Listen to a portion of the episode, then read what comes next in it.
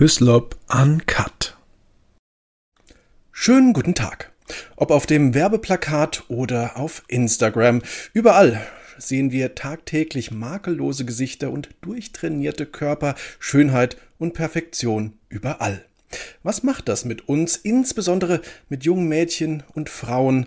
Darüber spreche ich mit meinem heutigen Gast. Herzlich willkommen, Annabel Schunke. Ja, danke schön, dass ich hier sein darf. Frau Schunke, wir werden heute viel reden über Schönheit, über Schönheitsideale, wir werden über Social Media und wir werden über Druck sprechen. Aber fangen wir mal damit an. Was genau, Frau Schunke, ist denn für Sie eigentlich Schönheit? Das ist ja gleich eine spannende Frage zum Anfang. Ähm, ich es ist natürlich immer so, die, die Standardantwort ist, Schönheit liegt im Auge des Betrachters. Ähm, natürlich gibt es, glaube ich, schon irgendwie so objektive Parameter, nach denen wir sagen können, ähm, das ist ein attraktiver Mensch für uns und das eher nicht. Also ich glaube, viele Leute würden wahrscheinlich ein Victoria's Secret Model Claudia Roth vorziehen oder so, ohne jetzt jemanden beleidigen zu wollen. Also scheint es ja doch eine Objektivierbarkeit auch von Schönheit zu geben, was wir attraktiv finden. Ähm, aber ich finde, Schönheit ist wirklich auch, und das soll nicht pathetisch klingen, auch durch Ausstrahlung geprägt. Ja, also ein Mensch kann noch so schön sein, wenn er keine tolle Ausstrahlung hat ähm, oder ja nichts aussagt, ähm, dann finde ich auch schön, kann auch Schönheit sehr langweilig sein. Ja, also es ist immer so ein Zusammenspiel aus, aus Ausstrahlung, charakterlichen Eigenschaften und eben Optik, die, glaube ich, ein Mensch für uns attraktiv macht. Und dann auch, es gibt ja einen Unterschied zwischen optischer Attraktivität in dem Sinne und Schönheit. Ja, also zumindest für mich, ich würde sagen, Schönheit eines Menschen ist immer noch etwas anderes als äh, bloße Attraktivität, ja. Welche Rolle spielt denn Schönheit in Ihrem Leben? Also in Bezug auf andere Menschen ist mir das natürlich auch wichtig, nicht im Sinne von optischer Attraktivität, aber ähm, dass ich einfach mit schönen Menschen auch innerlich zu tun habe. Ähm, ja, wie ich einfach für wertvoll in meinem Leben halte. Das ist für mich sehr wichtig. Ähm, wenn wir jetzt in Richtung optische Attraktivität gehen, ähm, ich denke, man sieht, dass ich ein Mensch bin, der schon Wert auch auf sein Äußeres legt, sonst würde ich mir nicht die Haare färben, sonst würde ich mich nicht schminken oder sowas. Ja, also ich glaube, es wäre unehrlich zu sagen, ah, das spielt überhaupt keine Rolle in meinem Leben. Ähm, ich glaube, für, für viele Frauen, auch meiner Generation, auch jünger, ist, äh, glaube ich, auch optische Attraktivität etwas sehr Wichtiges, gerade in Zeiten auch von Social Media. Ähm, da kommen wir ja wahrscheinlich gleich noch drauf zu sprechen. Ähm, ja, aber für mich war das schon immer so ein Ding. Meine Mutter konnte das nie nachvollziehen, ähm, warum ich ja so eine Schmink Tussi geworden bin, ähm, auf Deutsch gesagt, weil meine Mutter zum Beispiel ganz anders ist. Ähm, aber ja, das war schon früh so. Also ich glaube, ich habe so mit, mit 13 Jahren schon angefangen, so ein bisschen Lidschatten, was ich halt dürfte, was ich erlaubt bekommen habe. Ähm, also ich war schon immer, hatte schon immer so ein bisschen so ein Fable dafür. Lassen Sie uns mal über Schönheitsideale sprechen, Frau Schunke. Haben die Sie je beeinflusst? Ich denke, wir alle sind tagtäglich von so viel Schönheit umgeben ähm, und auch ja, optische Attraktivität, dass man sich dem gar nicht entziehen kann, gerade in Zeiten von Social Media, Instagram und Co. Ich hole mir teilweise auch ganz bewusst Inspiration, ähm, wenn ich zum Beispiel auf der Suche nach neuen Klamotten bin oder so, dass ich dann schaue, oh, was kann man miteinander kombinieren, was sieht gut aus. Da gibt's ja Leute, die haben viel, viel mehr Ahnung davon als ich. Also man lässt sich einerseits bewusst inspirieren und andererseits ist man ja auch unbewusst tagtäglich mit so viel Einflüssen, um, äh, von so viel Einflüssen umgeben, dass ich nicht glaube, dass man sich dem in irgendeiner Art und Weise entziehen kann. Ich glaube, früher war das einfacher. Ähm, also ohne Instagram und die ganzen sozialen Medien. Ähm, aber auch da muss man sagen, also wenn ich mich an meine ähm, Jugend zurückerinnere, wir hatten dann auch, wir hatten dann so Zeitschriften ganz klassisch, sowas wie Glamour oder so, wo dann die Stars drin waren oder irgendwelche Models. Und auch da hat man sich ja irgendwie schon ähm, von inspirieren lassen. Ja, also ich weiß noch, dass, dass Christina Aguilera auf ihrem legendären Stripped-Album ähm, eine, eine Hose anhatte, die ich so cool fand. Und dann habe ich so eine ähnliche gefunden. Und dann musste die das unbedingt sein. Und die war furchtbar teuer irgendwie. Also auch gerade, wenn man 13, 14 ist, war die furchtbar teuer. Und äh, ja, die musste es dann aber sein und dann habe ich dafür gespart und sowas. Also natürlich ähm, umgibt uns das tagtäglich. Ich weiß nicht, inwiefern, das müssen Sie mir vielleicht beantworten, inwiefern man sich als Mann irgendwie davon beeinflussen lässt. Aber ich glaube, auf uns Frauen ähm, ist der Einfluss und die Inspiration da schon sehr stark, ja. Lustigerweise ähm, kam das Thema vor ein paar Wochen auf. Da hatte ich den Bodybuilder Matthias Botthoff zum Gespräch da. Und da ging es nämlich dann auch um die Rolle von Social Media und wie das mittlerweile so Körpergefühl und, und äh, die Selbstwahrnehmung auch ein bisschen beeinflusst. Und da hat er auch gesagt, dass ähm, nicht nur die Frauen davon betroffen sind, sondern die Männer ganz genauso. Äh, da geht's dann halt in Richtung größere Muskeln, weniger Fett und ja. so weiter und so fort, nicht? Ähm, Waschbrettbauch, ne, diese ganzen Geschichten. Aber ich behaupte mal, das geht auch an der Männerwelt nicht spurlos vorbei. Nee, das glaube ich auch nicht. Also gerade, wie Sie sagen, wenn das so wahrscheinlich nicht so in Richtung mh, hm, Haare, Make-up, Klamotten oder so zwingend. Aber ja, gerade so im Bereich Bodybuilding, jeder will einen schönen Sixpack haben und so. Ich glaube, da ist auch einiges los, ähm, vor allem bei jungen Kerlen, ähm, dass man da viel sieht im Internet und sich daran orientiert. Also es gibt ja unglaublich viele, auch in meinem Freundes- und Bekanntenkreis, die ins Fitnessstudio gehen und so. Also Körperkult scheint da schon sehr zentral zu sein. Wo, das stimmt. Was ja bei Frauen so ein bisschen in die andere Richtung geht. Ja, also klar, ich würde immer noch behaupten, dass unser Schönheitsideal weitgehend die schlanke, nicht stark übergewichtige Frau ist und so, aber trotzdem versucht man ja gerade bei Frauen seit Jahren quasi unter dem Label Body Positivity ähm, ja verschiedene Körperformen als äh, salonfähig darzustellen und zu sagen irgendwie ja, alles ist gut, fühlt euch wohl in eurem Körper. Und das wirkt. Ich habe neulich ähm, eine Studie gelesen, ähm, eine groß angelegte Studie, dass ähm, Mädchen ihr Gewicht mittlerweile unterschätzen. Also sich für schlanker halten, als sie sind. Das fand ich ganz interessant. Also ähm, das zeigt so ein bisschen, glaube ich, dass das ähm, ja eine, eine gewisse Wirkung erzielt, ja. Jetzt haben Sie Body Positivity schon angesprochen. Wie schätzen Sie das ein? Ist das eher was Gutes, äh, gerade jetzt auch für, für Mädchen und Frauen, so nicht so dieses 90, 60, 90 Bild quasi im Kopf zu haben, dass das immer so früher auch äh, verbreitet war? Oder birgt das vielleicht auch so manches Risiko? Ich glaube, das Problem sind immer die Extreme. Und hier geht's mittlerweile halt auch in ein Extrem. Ja? Also ich glaube, die, die 90er Jahre mit äh, dem Heroin-Schick, den Magermodels und so, das war natürlich ein Extrem, was auch nicht unbedingt positiv war, ja, also ähm, wo viele Mädchen ja auch Probleme mit Magersucht dann hatten und so. Ähm, da brauchen wir nicht drüber reden, dass das ähm, auch nicht gerade ein gesundes ähm, Körperbild vermittelt. Aber jetzt geht es halt in so eine andere Richtung, ja. Also es geht ja gar nicht nur darum, ähm, ja, Frauen ähm, zu zeigen, die ein bisschen mehr Kurven haben oder so, sondern wir haben es ja teilweise wirklich mit adipösen Models zu tun, ja. Ähm, und, und das ist natürlich mindestens genauso ungesund ähm, wie, wie ein Magermodel. Und ähm, deswegen, also mich stören so ein bisschen die Extreme. Und ähm, so, ein, so ein Mittelweg, ein gesunder Mittelweg, ähm, würde ich eigentlich besser finden.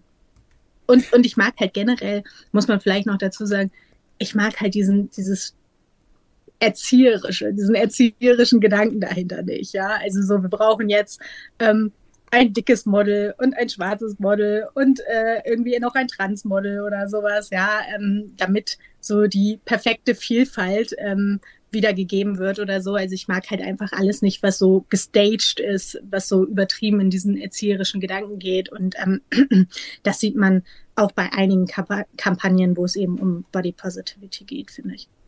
Also in dem Moment, wo es so gezwungen wirkt und nicht mehr natürlich dann. Genau. Mhm. Reden wir mal über Druck. Forschung. Druck merkt man, glaube ich, zum allerersten Mal so richtig, den Druck von außen, was das eigene Aussehen angeht, in der Pubertät. Da hadert man vielleicht mit seiner Haut, da hadert man mit seiner Figur.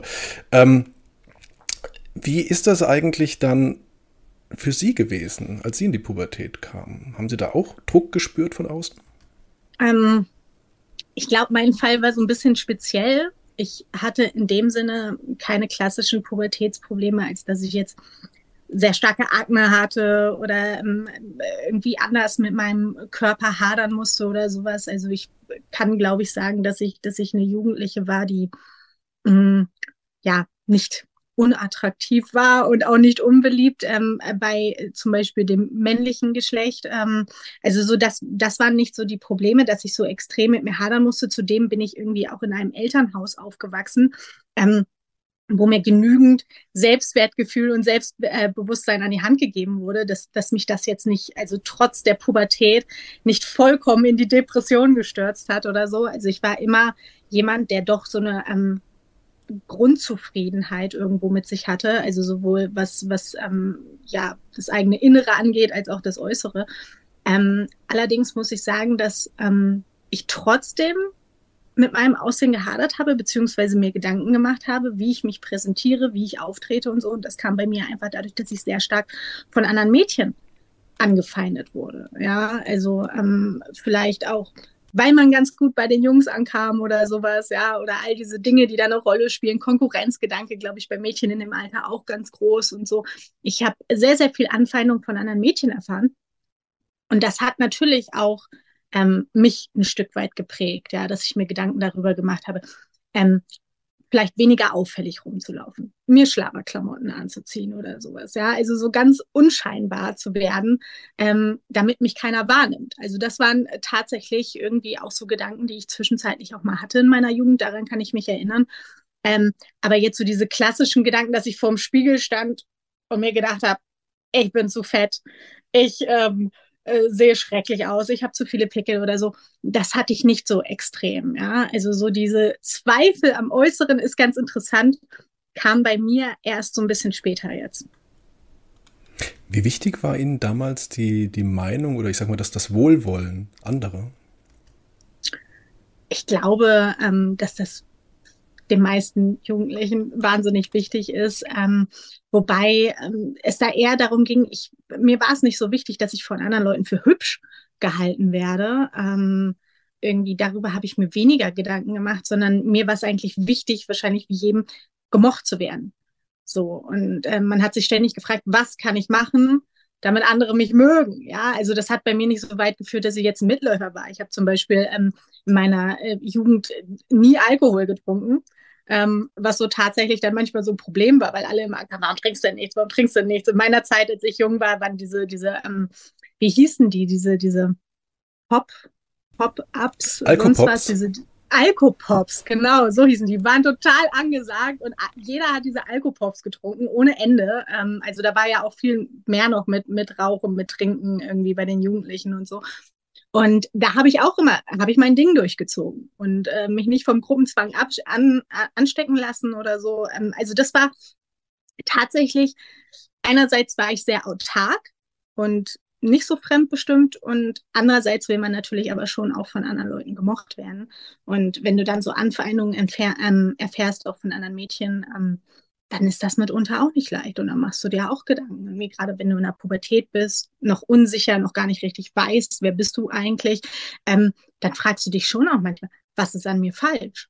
So, ähm, bloß ging das bei mir weniger in die optische Richtung, sondern dann wirklich auch in die charakterliche Richtung, dass ich gefragt habe, was stimmt nicht mit mir? Bin ich unsympathisch irgendwie? Ähm, habe ich eine komische Ausstrahlung oder sowas? Ja, also all diese Sachen. Ne? Das war damals. Wie ist es heutzutage? Ähm, heutzutage mache ich mir weniger Gedanken über meinen Charakter, ähm, was nicht heißen soll, dass ich mich nicht reflektiere und dass ich nicht auch um meine Macken weiß. Ja, also ich weiß, dass ich in mancher Hinsicht bin ich ein sehr unkomplizierter Mensch, in mancher Hinsicht bin ich sicherlich auch ein komplizierter Mensch. Ähm, also ich weiß sehr wohl, und das ist aber vielleicht der Punkt, ich weiß viel genauer, wer ich bin, wo meine Stärken liegen, wo auch meine Schwächen liegen. Ähm, und deswegen zerfleischt man sich nicht mehr so sehr selbst dafür, sondern man nimmt sich halt so an. Ähm, ich arbeite an mir, denke ich, wie jeder andere Mensch auch. Ich nehme mir Kritik zu Herzen. Ähm, aber ich merke in den letzten Jahren durch den Einfluss von Social Media auch, ähm, dass ich mir mehr Gedanken um mein Äußeres mache, als ich ähm, das je vorher gemacht habe, beziehungsweise halt eben auch in die Richtung, dass ich mir Gedanken mache, was stimmt nicht an meinem Äußeren oder so, ja. Und ähm, das ähm, ist erst eine neuere Entwicklung, ähm, was eigentlich überraschend ist, weil ich ja jetzt eigentlich eher in einem Alter bin, wo man sich weniger oder denken würde, man macht sich weniger Gedanken darüber, als man sich das zum Beispiel in jungen Jahren macht, ja. Also charakterlich jetzt eigentlich quasi gefestigt, in sich selbst ruhend, aber dafür ist jetzt die Optik plötzlich so ein Unsicherheitsfaktor, verstehe ich das richtig? Ja, also ich meine, wenn, wenn man jeden Tag ähm, Kommentare zu seinem Äußeren hört, es gibt Tage, es gibt gute Tage, da läufst du durch die Gegend und denkst dir, es prallt alles an mir ab. Es ist mir völlig egal irgendwie, was da irgendein Günther sagt oder Kommentarspalte oder sowas. Das ist mir ganz gleich. Ähm, äh, da mache ich mir nichts draus. Und es gibt natürlich Tage, ich glaube, die hat auch jeder, ähm, wo ich mir das mehr zu Herzen nehme, ja, und ähm, wo dann doch mal was hängen bleibt, ja, oder wenn Dinge immer wieder kehren, Kommentare immer wieder wiederholt werden und in die gleiche Kerbe schlagen, so. Ähm, gibt es schon manchmal schwache Momente, wo man drüber nachdenkt, ob da was dran ist, ja. Also bei uns Frauen ist ja auch, muss man ehrlicherweise sagen, ist ja auch, ist ja auch Alter ein Thema. Ja, also ich bin, bin jetzt 34, ich werde 35 demnächst. Ähm, ich, und je mehr man dann natürlich ab 30 kann man sagen, verändert sich das schlagartig. Ab 30, also wirklich seitdem ich 30 bin, höre ich zum Beispiel das Kompliment in Anführungsstrichen, für dein Alter hast du dich gut gehalten.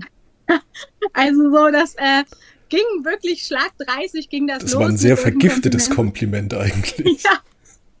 So, es ist so, ja, das mhm. ist ein mhm. vergiftetes Kom Kompliment, das trifft's gut.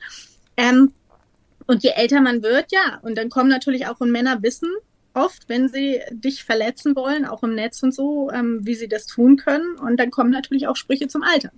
So, sie werden älter, sie sehen verbraucht aus, sonst was. Also so diese ganzen Sprüche, warum haben sie noch keinen Mann, warum haben sie noch keine Kinder und sowas, ja. Und äh, das sind natürlich dann Sachen, gerade für Frauen ist das, glaube ich, mit zunehmendem Alter, könnte ich mir vorstellen, schwieriger als für Männer, ja. Also dass man dann schon mal denkt, hm, habe ich jetzt hier eine Falte? Sehe ich jetzt wirklich älter aus oder sowas? Ja, also das sind schon so Sachen, über die man sich dann auch Gedanken macht. Und das ist ja auch so ein bisschen das Problem. Also wir haben ja oft das Phänomen, dass Männer mit zunehmendem Alter, nicht immer, aber auch öfter als attraktiv wahrgenommen werden, interessanter werden. Ja, also so, ich meine, nun ist nicht jeder ein George Clooney, aber George Clooney ist ein gutes Beispiel irgendwie. Man hatte das Gefühl, je grauer er wird, desto attraktiver würde er, ja.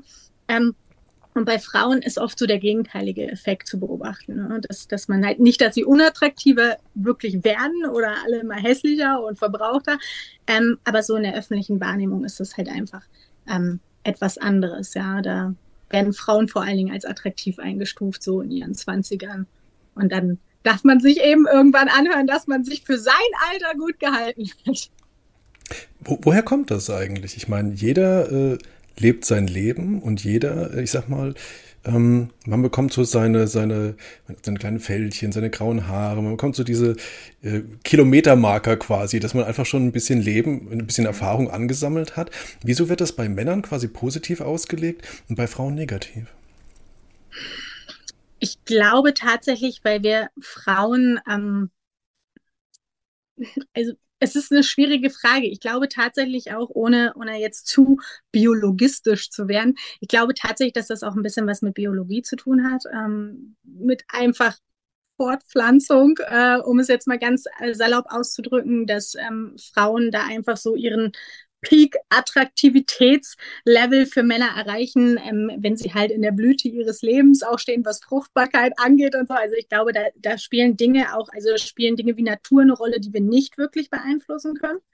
Und dann gibt's aber natürlich noch den kulturellen und gesellschaftlichen Aspekt. Ja, also wir haben ja sowieso so einen generellen Jugendwahn, der ja immer so ein bisschen angeprangert wird. Ja, also alles, was jung ist, ist toll, auch in Firmen. Alle Firmen wollen am liebsten immer junge Leute in ihren Zwanzigern, die dann aber 20 Jahre Berufserfahrung haben sollen oder sowas. Ja, also ähm, das ist so, so jung wird halt immer als frisch als dynamisch wahrgenommen. Ich glaube, das ist ein generelles Problem. Das ist auch ein Problem, was mitunter ähm, Männer betrifft. Ähm, aber bei uns Frauen geht es, glaube ich, immer noch, also wir werden immer noch ein Stück weit mehr über unser Äußeres ähm, beurteilt und uns über unsere Jugend. Ja, bei einem, Mann, bei einem Mann heißt es dann ja.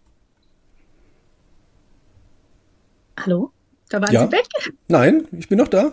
Ach so, bei mir war kurz der Bildschirm schwarz. Nein, nein. Ähm, Nein, also das ist halt wirklich so, bei, bei Männern heißt es dann, ähm, ja, der, der hat an Reife gewonnen. Die Falten lassen ihn reifer äh, erscheinen oder so. Und bei Frauen ist das irgendwie immer noch so, so ein Makel. Ich weiß noch, als ähm, Birgit Schrowange, glaube ich, diesen Schritt gewagt hat ähm, und aufgehört hat, sich die Haare zu färben und plötzlich mit ihren, ja, fast weißen Haaren aufgetreten ist. Das ist halt einfach auch ein Bild von einer älteren Frau, was wir häufig auch öffentlich in den Medien gar nicht wahrnehmen, ja, weil wir alle tun ja ganz, ganz viel dafür, um unser wahres Alter irgendwann zu verschleiern, ja, also die einen lassen sich dann irgendwas spritzen, die anderen färben sich halt die Haare, um die grauen Haare wegzufärben oder so. Und wenn man dann mal das tatsächliche Alter von Frauen zeigt, dann ähm, ist das für viele ähm, ein ganz ungewohnter Anblick, ja, oder auch wenn man, ich musste mal darüber nachdenken, wenn man mal Männer wie Leonardo DiCaprio ähm, mit einer Frau in seinem Alter sehen würde, was nicht passiert, weil er Models datet, bis sie 25 sind oder so. ähm, aber ich glaube, das prägt auch unser Bild. Wir sehen immer ganz viel ältere Männer mit sehr jungen Frauen. Und ähm, wenn man dann wirklich mal so einen älteren Mann mit einer gleichaltrigen Frau sieht, dann ist das mitunter ein ungewohnter Anblick. Natürlich gibt es auch so Beispiele. Ich glaube, ähm, Hugh Jackman hat eine ältere Frau. Ähm, also es gibt diese Beispiele. Aber wenn man auch da die Kommentare teilweise liest in den sozialen Medien, wie dann so eine, wie dann die Optik und das Alter so einer Frau kommentiert wird oder wenn wir ähm, uns die Frau Brigitte Macron von Emmanuel Macron angucken oder so, was da für, für wirklich hässliche Kommentare kommen, ähm, ja, dann merkt man schon, dass das doch eher nicht so die Regel ist. Ja, ältere Frau, jüngerer Mann, ähm, etc. Ja. Haben wir als Gesellschaft verlernt, mit dem Alter umzugehen? Ja, Alter hat ja auch immer was mit Sterben zu tun.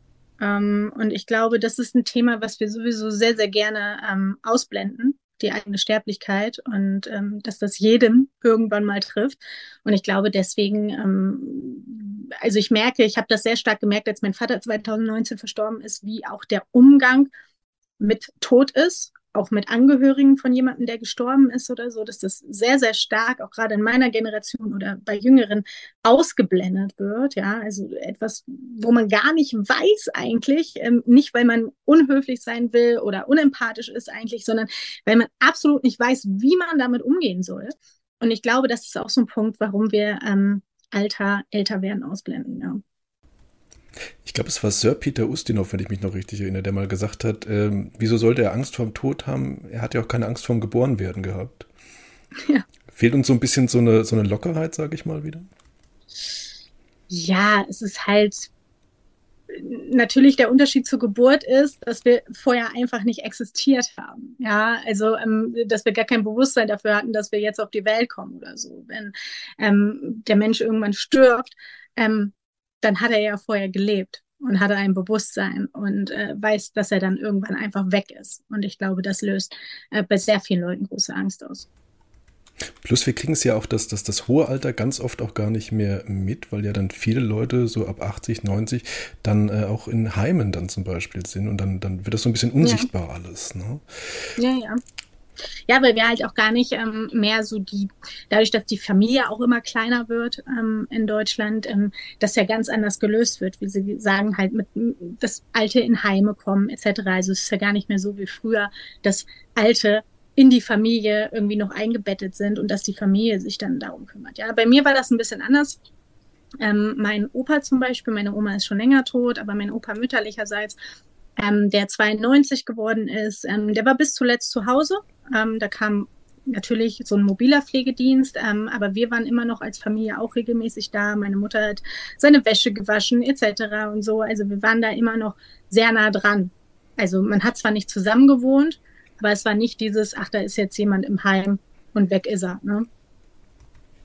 Jetzt, jetzt sind wir ein bisschen, äh, haben wir einen Exkurs ins Alter gemacht. Kommen wir wieder zurück quasi zu jung und schön. Kommen wir zurück zu Instagram. Wir hatten vorhin schon ein bisschen über die, die Kommentare gesprochen. Gehen wir mal in die Basics zurück. Was, was reizt Menschen eigentlich daran, sich zum Beispiel auf Instagram zu präsentieren? Naja, ehrlicherweise muss man sagen, ich glaube, die meisten Leute, so auch ich, präsentieren sich ähm, auf Instagram, weil sie natürlich auch ja, sich zeigen wollen und sich davon natürlich auch positive Kommentare erhoffen. Also ich glaube, es wäre eine riesen fette Lüge, äh, wenn man sagen würde, dass es nicht darum ginge, auch mal ein schönes Kompliment zu bekommen. Ja, ähm, also ich denke, das ist sicherlich der Fall. Dann spielen aber auch as andere Aspekte mit rein. Ja, also so, dass ich dann ähm, sage, irgendwie, ich bin sehr interessiert auch neben, neben Politik oder so an Mode, an Styling. Also wenn, wenn ich dann etwas Neues habe oder äh, eine neue Facette zeigen möchte, dann halte ich das gerne einfach fest und äh, zeige das. Und dann natürlich auch der Aspekt, da sind wir wieder indirekt beim Alter. Also alt und runzelig bin ich noch lange genug. Und ähm, solange noch alles einigermaßen sitzt, warum ähm, nicht auch mal ähm, festhalten auf der Kamera und ähm, ein Foto online stellen? Ja, und ich finde auch, es hat auch diesen Aspekt, geht gar nicht nur so ums Präsentieren und Komplimente erhaschen, sondern es gibt halt auch so diesen Aspekt, dass man ja auch dadurch ein bisschen Nähe schafft, dass man sich greifbarer macht. Ja, also wenn die Leute nie ein Bild von dir sehen, oder nie ein, ein Bewegtbild auch, ein Video oder so, wenn da immer nur die Texte sind. Ja, also ich merke einfach, dass heute bei vielen Lesern sich auch das Bedürfnis geändert hat. Früher war man zufrieden, ach, man hat einen Text gelesen und wer das geschrieben hat, interessiert mich nicht. Heute interessiert viel stärker, wer steckt dahinter? Welche Person ist das? Ähm, was macht die? Wie ist die so in ihrem Alltag? Und ich merke halt einfach, dass die Leute eine ganz andere ähm, Nähe zu einem aufbauen ähm, und man ganz anders greifbar auch für Menschen wird, ähm, wenn man zum Beispiel auch Fotos von sich online stellt oder mal ein Video oder so. Ja, also nur Texte würde, glaube ich, bei mir ähm, nicht so funktionieren. Jetzt ist Instagram ja nur ein Teilaspekt. Wir haben Facebook, wir haben Twitter, wir haben TikTok, wir haben Gott weiß was alles noch alles, wo, wo jeder versucht, äh, ja, so ein bisschen ich sag mal, vor allem die, die, die, die, die guten Seiten irgendwie zu betonen und eher weniger die schlechten zu zeigen. Ähm, Frage, wie echt oder unecht ist das eigentlich, was wir da täglich zu sehen bekommen, Frau Schunke? Das kommt darauf an, glaube ich, welchen Accounts man auch folgt, welche Schwerpunkte man da bei sich selber setzt. Also es gibt ja viele Leute, die mittlerweile auch so ein bisschen auf Realness sozusagen ähm, setzen und sich auch mal ungeschminkt zeigen oder mal weinen vor der Kamera oder so, wobei man dann auch nicht weiß, inwiefern ist das dann wieder irgendwie gestaged oder sowas. Also ich glaube, man sollte generell ähm, ja die Realness ähm, von sozialen Medien nicht überschätzen, weil es natürlich immer noch größtenteils so ist, dass ähm, alle Menschen sich natürlich von ihrer besten Seite irgendwie zeigen wollen, ähm, was ich auch erstmal gar nicht verurteilenswert finde. Ja, also so, ich meine, haben Sie jetzt Lust, irgendwie sich zu fotografieren morgens direkt nach dem Aufstehen? Also warum? Ja, also so, so, wo, wo, wo ist der Mehrwert? Ähm, warum muss ich jetzt, ich glaube, die Leute erleben so viel Hässliches im Alltag, also auch gerade wenn wir uns die Politik angucken. Ich kriege so viele Nachrichten jeden Tag von Leuten, die sagen, ich halte das nicht mehr aus. Bitte poste ein Video von deinem süßen Hund oder so, damit ich eine Ablenkung habe zwischen all den Elendsnachrichten. Also da ist ja auch irgendwo ein Bedürfnis bei den Menschen nach schönen Dingen, nach schönen Menschen, nach ähm, tollem Essen irgendwie was fotografiert wurde oder süßen äh, Tieren oder sowas. Ja, also ich finde es auch erstmal nicht verurteilenswert, ähm, sich von der besten Seite zu zeigen. Man darf es halt eben nur nicht überschätzen und das mit der Realität verwechseln. Ja? Und ich glaube, das tun teilweise die Menschen, dass sie dann denken, das ist die Realität aller anderen. Und bei allen anderen ist immer alles ganz toll und perfekt. Und die sehen auch einen ganzen Tag perfekt aus. Ähm, und dann gucken sie an sich runter und denken, bei mir ist es nicht so. Und das macht unzufrieden. Ja? Also ich glaube, dieser ständige, wir sind einem ständigen Vergleich ähm, heutzutage ausgesetzt durch die sozialen Medien. Ja? Also den ganzen Tag siehst du Leute, die schöner, reicher sind, die in tollere Urlaube fahren oder sowas, ja. Und ähm, ich glaube, Vergleich macht unglücklich. Ja, also ähm, wenn man das positiv nutzen kann, wenn man sagen kann, oh, die hat ja ein tolles Outfit an, da lasse ich mich inspirieren, sowas kaufe ich mir auf, äh, auch, dann ist das ein positiver Effekt. Es kann eben halt aber auch ähm, dazu führen, dass man sich nur noch vergleicht und nur noch reinsteigert und denkt, bei allen ist es besser als bei mir. Und ich glaube, dann tut es auch ganz gut, zwischendurch so ein bisschen Social Media Detox zu machen ähm, um mal wieder einen Blick für die Realität zu bekommen und dass es eben auch nicht bei allen so ist und dass das immer nur ein Ausschnitt ist, den wir sehen von anderen. Ne? Jetzt haben Sie die Frage schon fast ein bisschen vorweggenommen. Und zwar, Sie hatten ja schon vorhin gesagt, früher Früher, oh Gott, ich klinge schon wie bei einer Oper. Früher, da gab es noch Zeitschriften und Zeitungen und dort hat man quasi so sein, äh, Style und alles Mögliche draus gezogen. Mittlerweile können wir uns in Echtzeit dank Social Media mit Millionen Menschen weltweit vergleichen, ja. können sehen, was haben die für Urlaube, was fahren die für Autos, was haben die für Körper, was haben die für Wohnungen, was tragen die für Klamotten, wie viel Geldscheine halten sie auch einfach mal so aus Jux und Dollerei in die Kamera. Ähm, was macht das eigentlich mit dem, mit dem Selbstbewusstsein und mit der Eigenwahrnehmung der Nutzer? Ja, ich glaube, das ist, wenn man gefestigterer, älterer Mensch ist, ähm, dann geht das, glaube ich, noch, ähm, weil man das so ein bisschen besser einordnen kann dass da auch nicht alles Gold ist, was glänzt. Ähm, also so, wobei ich selbst bei mir manchmal mich dann daran erinnern muss. Ja, also wenn ich, wenn ich mal einen ganzen Tag äh, durch Instagram klicke ähm, und mir werden irgendwie vom Algorithmus, nur weil ich einmal ähm, ja blonde Haare gesucht habe, werden mir hunderte von wunderhübschen blonden Frauen angezeigt oder so, die gefühlt alle besser aussehen als ich oder sowas, ja, dann muss ich mich auch dran erinnern, okay, das ist nicht die Realität. Und es kann sein, dass die auch alle gefotoshoppt sind und sonst was. Und äh, ich bin da nicht die hässlichste, ich brauche mir keine Gedanken machen, alles ist gut so. Aber man muss sich halt dran erinnern. Ich glaube, für jüngere Menschen, und ich glaube, das betrifft Mädchen und Jungen auch ein Stück weit gleichermaßen. Bei Mädchen ist es vielleicht eher die Optik, bei Jungs ist es mehr Status. Ja, also ganz, ganz viele Jungs haben ähm, ähm, hören Deutschrap. Ja, Deutschrap beliebteste ähm, Musikrichtung irgendwie in Deutschland in den letzten Jahren. Ja, also äh, die ganzen Charts sind bestimmt von Deutschrap. Was wird da gezeigt? Ähm, eigentlich wird da die, die ganze Zeit nur geflext, heißt es ja Deutsch, äh, Neudeutsch. Ja, also äh, mein Auto, mein Geld, ähm, meine Designertaschen oder sowas, ja. Und ähm, dann bist du ein Kind, vielleicht von einer alleinerziehenden Mutter oder so, wo auch nicht so viel Geld da ist oder sowas, ja. Ähm, und du guckst an dir runter und merkst, äh, das kann ich mir alles nicht leisten. Und vielleicht kann ich mir das nie leisten. Ja, also nicht umsonst laufen sie alle mit gefälschten Gucci-Umhängetäschchen rum und sonst was. Ja, man will dem nacheifern und kann es eigentlich nicht. Ja, und ich glaube, ähm, das löst auch sehr viel Unzufriedenheit und Druck aus. Und in Bezug auf Schönheit, in Bezug auf Mädchen, ich habe irgendwann mal eine Studie ähm, auch gelesen dazu, dass wir heutzutage mit so viel Schönheit tagtäglich konfrontiert sind, wie frühere Generationen in ihrem ganzen Leben. So, und das ist das, was Sie ja auch angesprochen haben. Früher hat man mal ein Magazin geguckt. Ähm, da war dann irgendwie ein hübscher Star abgebildet. Da wusste man dann aber auch, das ist ein Star. Die hat ganz andere Möglichkeiten als ich, ja. Also die, die hat Stylisten und Friseure und sonst was. Und Leute, die sich den ganzen Tag darum kümmern, dass dieser Mensch vor der Kamera perfekt aussieht. Und dann gab es ja auch ab und zu so Paparazzi-Bilder, die dann mal den einen oder anderen Star abgeschminkt gezeigt haben. Und dann war die Welt wieder in Ordnung, weil man gemerkt hat, ach, das sind auch nur Menschen. Und die sehen ungeschminkt auch nur aus wie Menschen oder haben auch mal einen Pickel oder sowas, ja.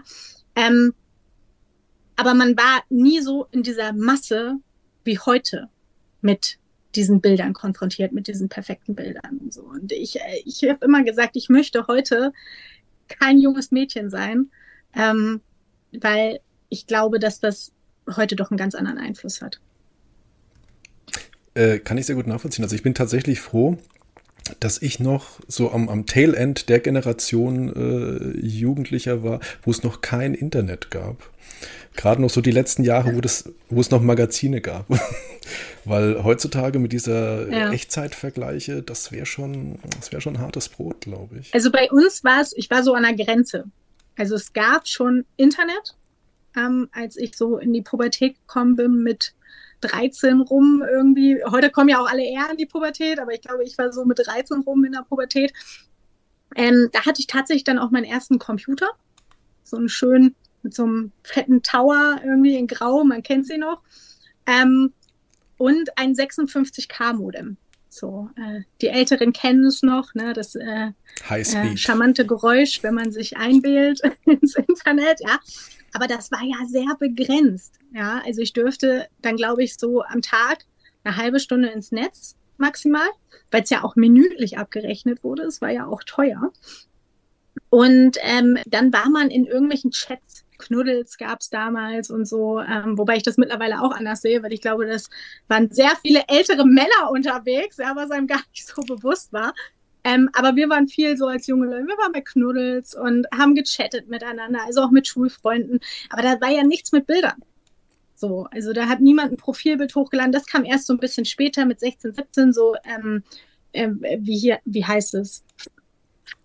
SchülerVZ, StudiVZ. Dann gab es das andere, was MSN, ICQ und so, aber das war auch nicht mit Bildern, das war auch mehr Chatten. Das waren. Chats gewesen. Ne? Mhm. Ja, ja. Ähm, aber ja, also so, so SchülerVZ, StudiVZ war vielleicht das erste, an das ich mich erinnern kann, was so dieses klassische, diese Profiloptik hatte wo du dann auch ein Foto von dir hochgeladen hast oder so. Aber das war natürlich alles immer noch sehr abgespeckt. Also es ging viel, viel mehr eigentlich um Inhalte, die du so präsentiert hast, was du dann in irgendwelchen Gruppen oder sowas, ja, und darüber hast du dich dann so ein bisschen, hast du ein bisschen gezeigt, wie du tickst, was deine Ansichten sind. Ähm, und ja, also es war gar nicht alles so auf Optik so krass ausgelegt, wie das heute ähm, ist. Und ich meine, da war ich 16, 17 und als es dann richtig losging mit Instagram und so, was ja für mich einfach, glaube ich, würde ich sagen, die visuellste Plattform von allen ist, ähm, da war ich 19, 20. So, also da war ich dann auch schon zwar nicht alt, aber zumindest schon im Erwachsenenalter. Und ähm, ja, also ich bin froh, dass ich auch noch eine Jugend hatte, weitgehend ohne Social Media Einflüsse. Jetzt hatten Sie vorhin schon Photoshop angesprochen. Ähm, Jetzt kann man mit, ich sag mal, Make-up, mit Belichtung, mit Blickwinkeln nur so und so viel quasi rausholen oder verbessern aus einem Bild. Ähm, dann fangen Bildbearbeitungsprogramme an oder auch, was ja mittlerweile auch so angesagt ist, diese ganzen Gesichtsfilter zum Beispiel. Wie schätzen Sie das ein? Wie ja, gefährlich kann das sein für das Selbstbewusstsein von gerade den Nutzerinnen? Also ich muss sagen, dass ich, was Photoshop angeht, relativ untalentiert bin. Ähm, ich glaube, wenn ich es besser könnte, würde ich das als größere Gefahr noch einschätzen, weil es natürlich verlockend ist, dass man sich selbst quasi digital optimieren kann, bis zum äh, sehr wie ein digitaler Schönheitschirurg. Also ich weiß von Fotografen, ich habe ja früher auch ein bisschen gemodelt. Ich weiß, was alles möglich ist. Und es ist krass, also theoretisch kann man aus einem Stück Pizza eine Frau photoshoppen. Ja, also so, das hat sogar tatsächlich mal einer ähm, ausprobiert. Da gibt es bestimmt Videos zu im Netz, also das funktioniert. Wahnsinn. Ähm, also es ist krass, es ist wirklich krass, was möglich ist. Ähm, ich muss sagen, ich nutze das bisschen auch, also das, was ich kann. Man macht zum, ich mache zum Beispiel gerne dann mal irgendwie einen Augenring weg, wenn, wenn die Schatten sehr extrem sind im, im Bild oder sowas. Aber das war's dann auch. Also bevor ich immer zurückgeschreckt habe, waren so ähm, wirklich auch Körperveränderungen. Ja, also sich irgendwie schlanker, größer machen, die Nase kleiner, die Lippen dicker oder sowas. Ja, also so da bin ich überhaupt kein Fan von. Ähm, ich glaube, eine viel größere Gefahr mittlerweile als Photoshop und Co., wofür man halt eben entsprechende Skills auch braucht und so, ähm, sind, glaube ich, wirklich so, so Filter. Ja, die ja gleich so ein, so ein komplettes Produkt fertiges Produkt mitliefern, wo man selber gar nicht die Feinheiten bearbeiten muss und so, sondern äh, du legst einen Filter drüber, hast eine kleinere Nase, einen Schmollmund, äh, die Pickel sind weg oder so, äh, alles ist ja alles möglich mit einem Filter. Und es gibt ja nicht nur ähm, Filter, die man direkt drüber legt in den Apps, sondern es gibt ja auch so, so Apps wie Face App, die einen Filter übers Gesicht legt und sowas. Ja, also auch bei Fotos und so. Und ich glaube, ähm, das ist eine große Gefahr. Also wenn ich manchmal so ähm, durch Instagram gucke und da Mädels sehe, man sieht mittlerweile, wer alles ein Face-App-Gesicht hat. Ja, also die sehen auch alle gleich aus. Also es geht alles so in eine ähnliche Richtung.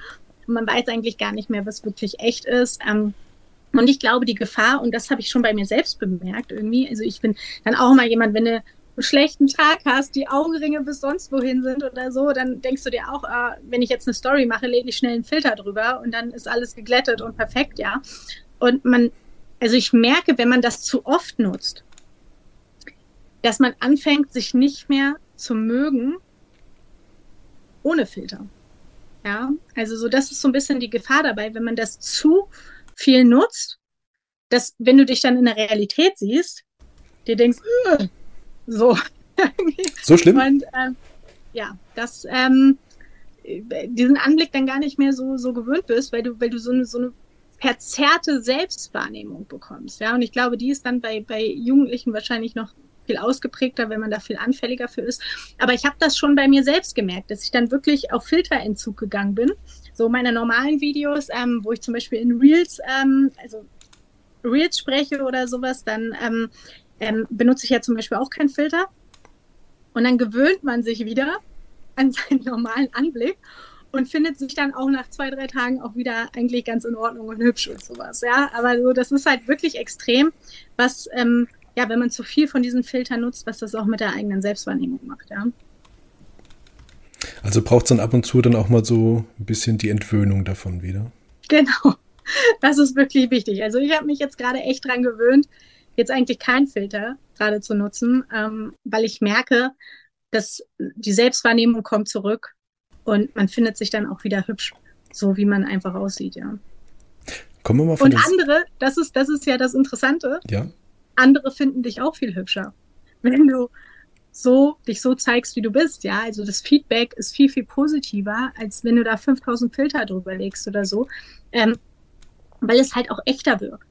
Ja, also so die Leute haben das Gefühl, da ist ein echter Mensch und mit einer richtigen Mimik und so. Und ähm, deswegen, und äh, ich glaube, dieses Feedback fehlt so ein bisschen, vielleicht auch bei Jüngeren oder so, dass, dass denen dann mal einer sagt, ey, das sieht viel äh, schöner aus. Ohne Filter. Ja, ähm, und ich glaube, wenn man dieses Feedback bekommt, dann fasst man auch wieder Mut, ähm, diese ganzen Filter und Bearbeitungen wegzulassen. Ja, aber ich glaube, dass bei Jugendlichen eher so ein umgekehrter Trend ist, dass man sich immer noch in all dem so bestätigt, ja. Stichwort Feedback. Nicht immer kommt leider Positives zurück und es das heißt, oh, wie toll, wie schön, super. Sondern manchmal kommen auch gar nicht schöne Kommentare. Wie gehen Sie persönlich damit um, wenn drunter gehatet wird unter Postings? Jeden Tag anders. Ich habe ja vorhin gesagt, es ist ähm, stimmungsabhängig. Es äh, geht um die eigene Tagesverfassung.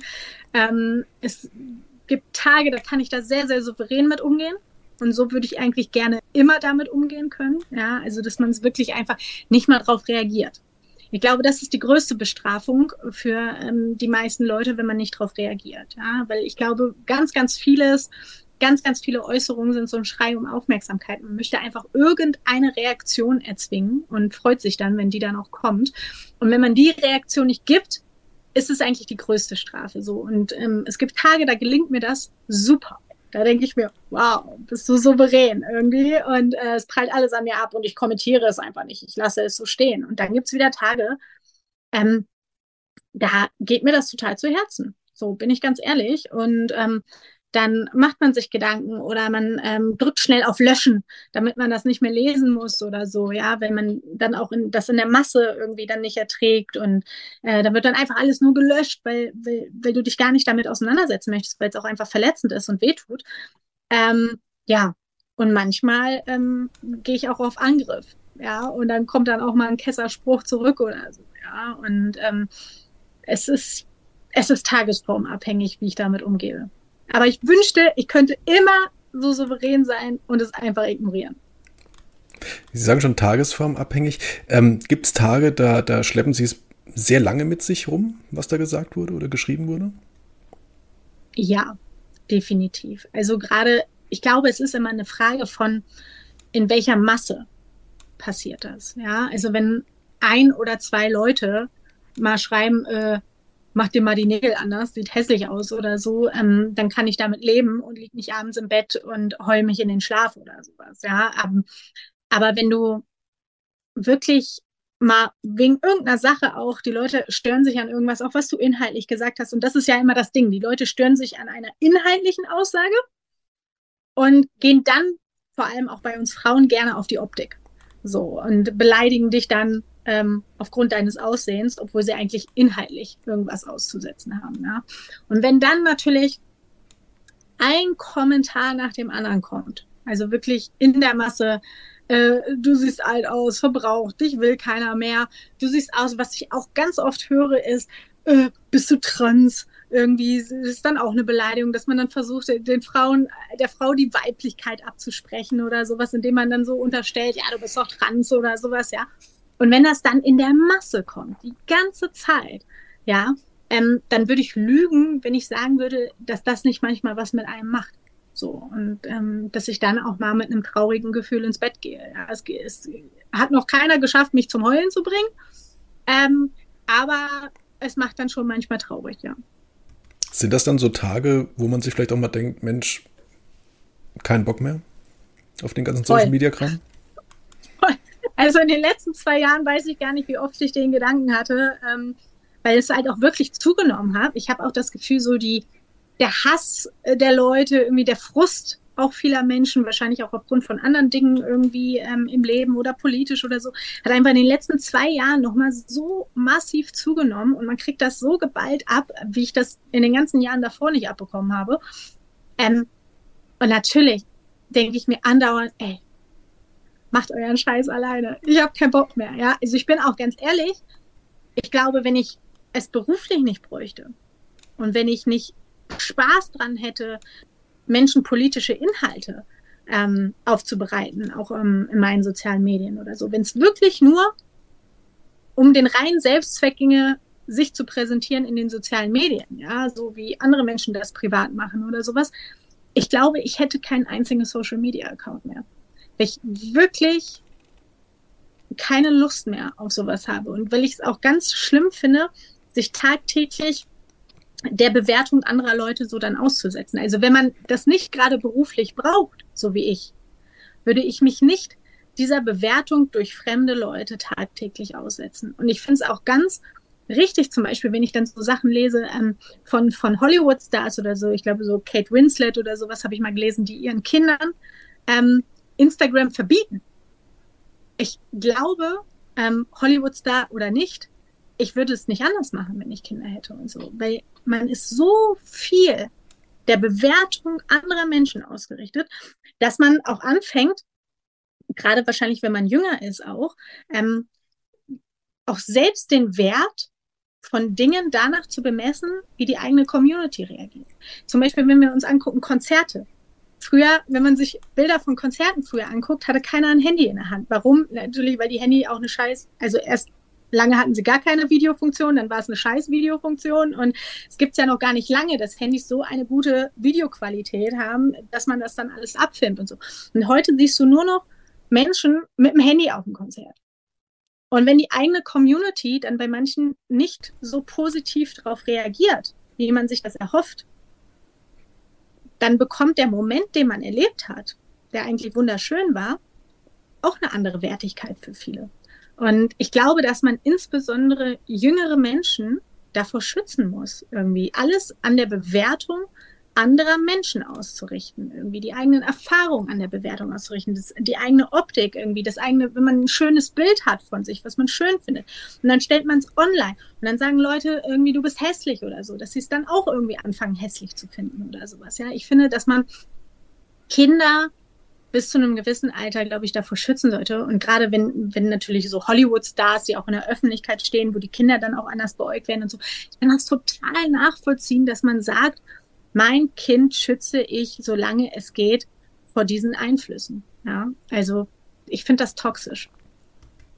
Weil Sie schon die Konzerte angesprochen haben, ich finde das äh, sehr skurril, dass man schöne Momente ähm, ob das jetzt ein Konzert ist, ob das, äh, keine Ahnung, eine Wanderung durch die Natur ist, was auch immer, ähm, quasi nur noch ganz oft durch einen Bildschirm wahrnimmt, anstatt man das ein blödes Ding einfach wegschmeißt und sich einfach auf den Augenblick konzentriert, mal den Augenblick wahrnimmt und vielleicht auch gar nicht unbedingt teilen muss jetzt mit zig Leuten, sondern einfach mal für sich einen schönen Moment hat. Ne? Ich glaube, das hat sehr viel damit zu tun, dass, dass die meisten Leute heute denken, die in den sozialen Medien unterwegs sind, gerade sowas wie Instagram, wenn ich es nicht poste, ist es nicht passiert. So, ich muss den anderen Menschen zeigen, also es geht viel mehr um die Außenwirkung als um das tatsächliche Erlebnis. Ich muss den anderen Menschen zeigen, wie toll mein Leben ist, was ich für spannende Dinge erlebe, in was für einem coolen Club ich war, auf was für einem coolen Konzert ich war oder sowas. Ja, also man muss alles dokumentieren für die eigene Community, sonst ist es nicht passiert. Es hat also der Wert bemisst sich über die Reaktion der eigenen Community und das Sehen der eigenen Community. Und ich glaube, das ist so dieses Problem. Und dafür nehmen dann halt viele in Kauf, dass man halt alles nur noch durch den Bildschirm wahrnimmt und gar nicht mehr live im Moment ist. Und ähm, ich hatte das auch eine Zeit lang irgendwie, dass ich dann öfter dann auch mal auf Konzerten so ein Opening gefilmt habe oder so. Mittlerweile zwinge ich mich wirklich dazu, das Handy in der Tasche zu lassen und wirklich im Moment zu bleiben ähm, also ich teile auch viel, viel mehr, äh, viel, viel weniger Privates als früher, weil ich wirklich einfach im Moment sein möchte. und die Dinge für mich erleben möchte und nicht, ähm, ja, um zu zeigen, guck mal, wo ich bin, was ich mache, wie toll mein Leben ist. So irgendwie, weil, also ich finde, ich sehe auch den Mehrwert nicht mehr. Also was habe ich für einen Mehrwert davon? Ich verpasse den Moment eigentlich, ja, weil ich nur damit beschäftigt bin zu filmen und Stories hochzuladen und so. Und ähm, man kennt doch auch diese Stories von anderen. Also gibt ihnen das viel, wenn sie irgendwie das Essen anderer Leute auf Instagram sehen oder äh, den Konzertausschnitt anderer Leute oder sowas. Ja, also so, man, man weiß doch von seiner eigenen Reaktion, wie man bei anderen darauf reagiert, dass es einen eigentlich gar nicht juckt. So, irgendwie. Und man das gar nicht so interessant findet, wie derjenige, der wirklich vor Ort ist. Weil sich natürlich solche Gefühle gar nicht so transportieren lassen. Ja, ähm, über, über die sozialen Medien. Und von daher denke ich, man kann das auch alles weglassen. Und ich finde, dann machen wir uns auch gegenseitig alle weniger Druck, dass wir immer zeigen müssen, wo wir sind und was wir erleben und dass es nicht okay ist, auch mal abends einfach auf der Couch zu sitzen und nichts zu machen oder sowas. Ja, alle denken immer, sie müssen immer irgendwie zeigen, dass sie in Action sind. Und ich glaube, das sollte gar nicht so sein. Es ist auch okay, auf der Couch zu sitzen, auch mal an einem Freitag oder Samstag und nichts zu machen. Und das auch nicht bei Instagram zu posten. Ein Plädoyer für die Couch Potatoes. Ähm, es, es, führt ja, ja auch zu das, so einem. Das kommt langsam mit dem Alter jetzt.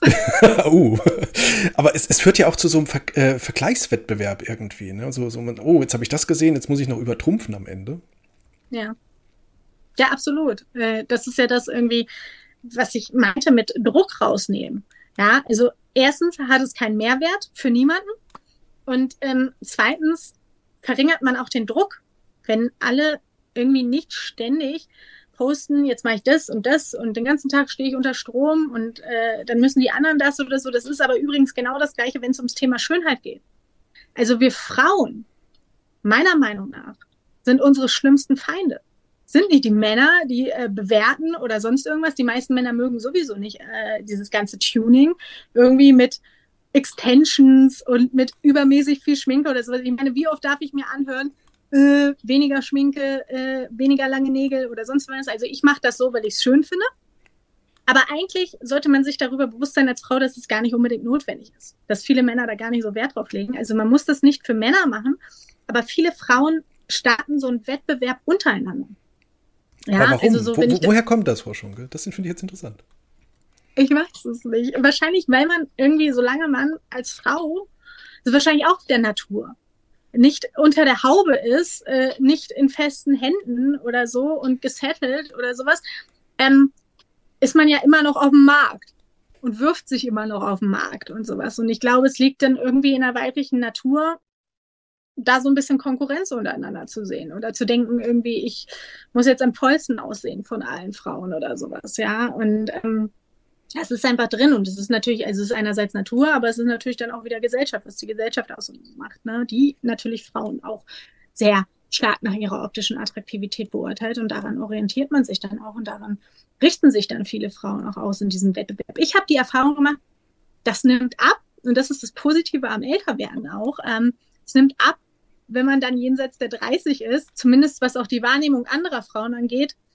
Ähm, man wird nicht mehr so stark als Konkurrenz wahrgenommen wie in seinen Zwanzigern. Ja, also Frauen sind viel, viel generöser und ähm, schreiben dir viel, viel nettere Dinge auch und machen dir Komplimente äh, jenseits der 30, als ich das jemals in meinen gesamten Sam äh, 20ern erfahren habe. Ja, also dieses, dieser Konkurrenzmodus nimmt dann irgendwann so ein bisschen ab, ja. Also doch noch eine, eine, eine, gute Entwicklung im Alter sozusagen, dann auf Social Media. Ja, gut, dahinter steckt natürlich ja der wenig charmante Hintergrund, dass man deshalb nicht mehr als Konkurrenz wahrgenommen hat, wenn man älter wird. So.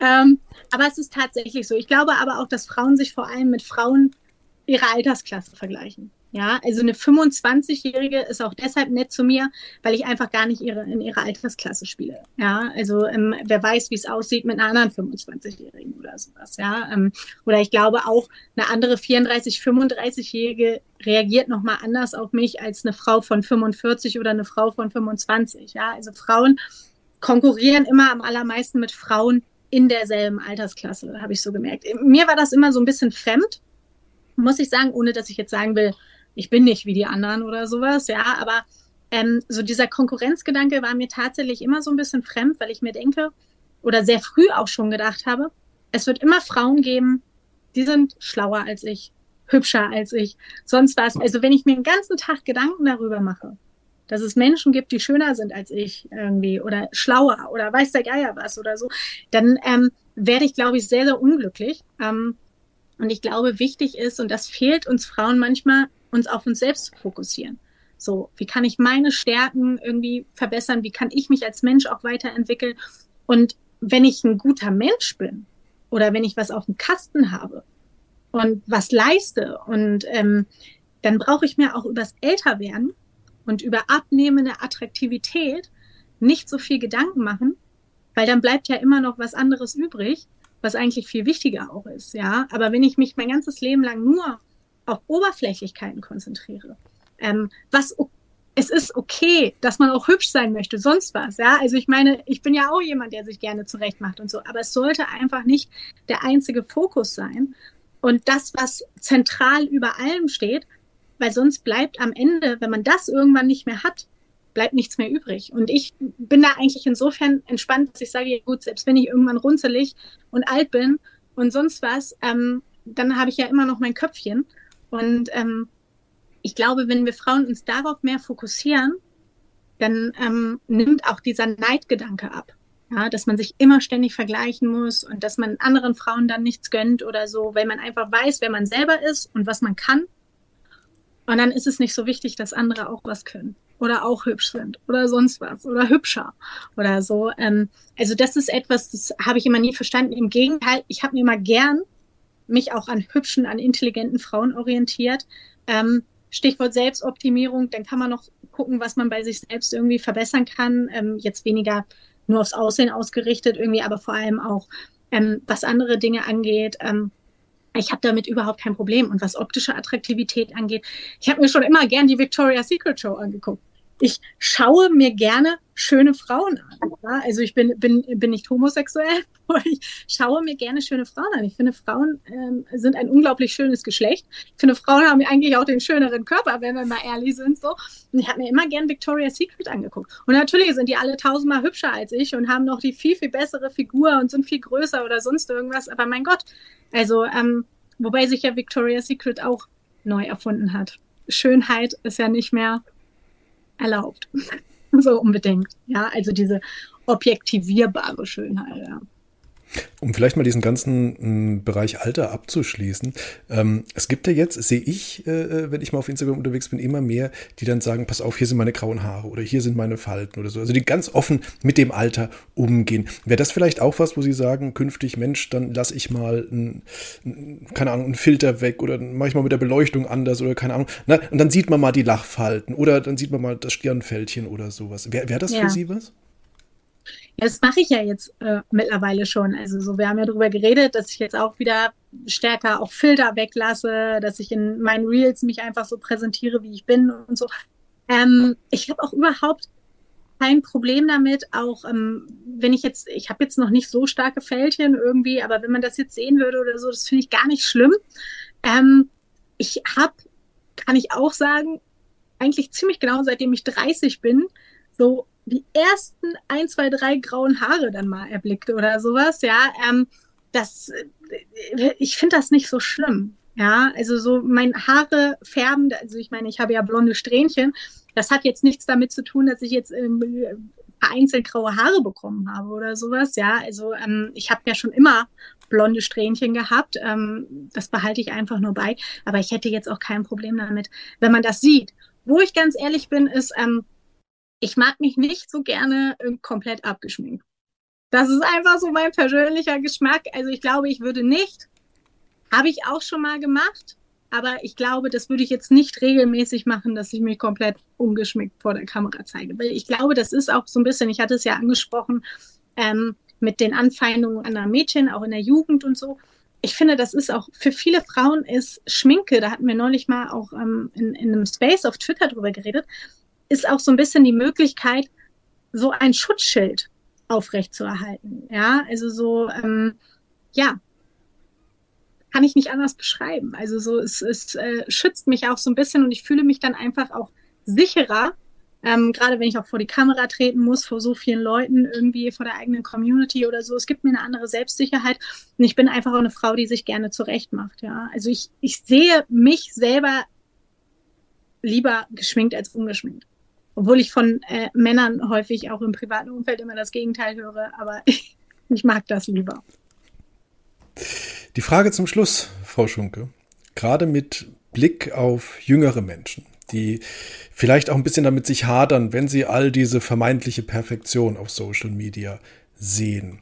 Was raten Sie denen? Sich immer wieder bewusst machen, dass das nicht die Realität ist. Ja, also dass einfach ganz, ganz viel Bearbeitung, Filter, Photoshop bei den meisten dabei ist. Ja, dass man immer nur einen Aussieht, äh, Ausschnitt sieht. Ähm, den Ausschnitt, den andere Menschen von sich zeigen wollen. Und das ist meistens immer auch ja der möglichst beste, der optimierteste.